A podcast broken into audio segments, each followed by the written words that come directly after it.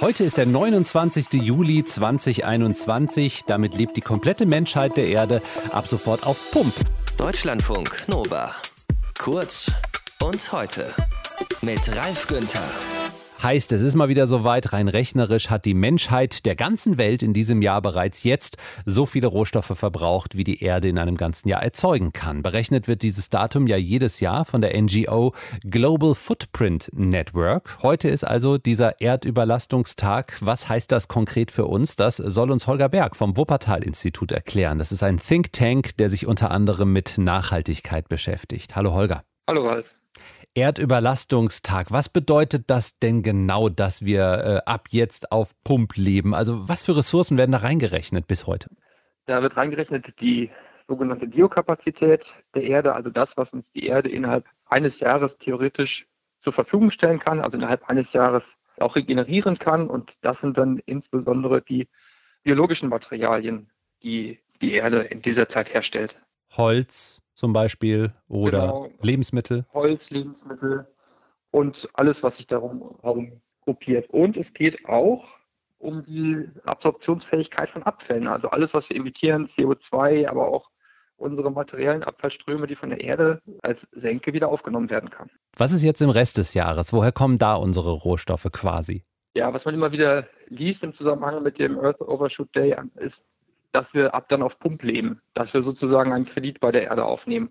Und in gewisser Hinsicht ist das auch richtig, weil es natürlich bedeutet, dass wir die Erde und die Biokapazität, die uns zur Verfügung stellt, also die biologischen Ressourcen, über Gebühr beanspruchen. Das heißt, wir entnehmen mehr, als wiederhergestellt werden kann. Und das sind natürlich Dinge, die dann an anderer Stelle und in Zukunft fehlen. Das Problem mit dem Bild des Auf-Pump-Leben ist, dass man so tut, als würde das auf jeden Fall irgendwann wieder regeneriert werden können. Und das ist nicht notwendigerweise der Fall, sondern es kann auch einfach sein, dass wir da Dinge abbauen und entnehmen, die dann irgendwann vollständig fehlen. Hm. Im vergangenen Jahr war es nicht ganz so schlimm wie dieses Jahr. Da äh, sind wir in den August gekommen mit diesem Tag, jetzt Ende Juli. Vergangenes Jahr wahrscheinlich wegen Corona, ne? Absolut. Das ist eine reine Corona-Wirkung, wenn man sich die Jahre vorher anguckt. Seit 30 Jahren geht das Ganze aus dem Winter in den Sommer äh, für Deutschland in den Frühling. Das heißt, das ist einfach ein statistischer Ausreißer. In der langen Kette ist das ganz eindeutig und auch in den letzten Jahren lagen wir da immer Ende Juli. Hm. Du sagst das Ende Juli für die ganze Welt, aber für Deutschland sind wir da schon im Frühling. Wie sehen wir denn international aus? Ja, wie die meisten Industrieländer sehen wir nicht so super gut aus. Wir sind ein dicht besiedeltes Land. Beim Earth Overshoot Day geht es auch immer ein bisschen um das Verhältnis von Bevölkerung zur Fläche. Wir sind ein hochindustrialisiertes Land, das heißt, wir brauchen und verbrauchen viele Ressourcen. Da sind wir dann schon nicht ganz bei den Top-Verbrauchern, aber auf jeden Fall mit weit oben. Wer ist denn der Top-Verbraucher? Das sind dann auch aus statistischen Gründen die Länder, wo viel Bevölkerung auf kleine Fläche trifft. Das ist dann zum Beispiel Luxemburg. Das sind aber auch Länder wie die Arabischen Emirate, wo eine hochentwickelte Wirtschaftsstruktur auf viel Bevölkerung und wenig Fläche trifft. Andererseits, wenn man sich das anders anguckt, Länder wie Kanada oder Russland haben dann eher sogar einen positiven Effekt. Die haben ihren Earth Overshoot Day quasi immer erst im nächsten Jahr, weil einfach so viel Fläche und Biomasse und Biokapazität da ist, dass man das in diesem Land gar nicht in einem Jahr bauen kann. Was müsste denn passieren, damit global gesehen der Tag tatsächlich auf Ende des Jahres rutscht, auf den 31. Dezember am allerbesten? Oder vielleicht sogar wir weniger Ressourcen verbrauchen, als die Erde uns zur Verfügung stellt?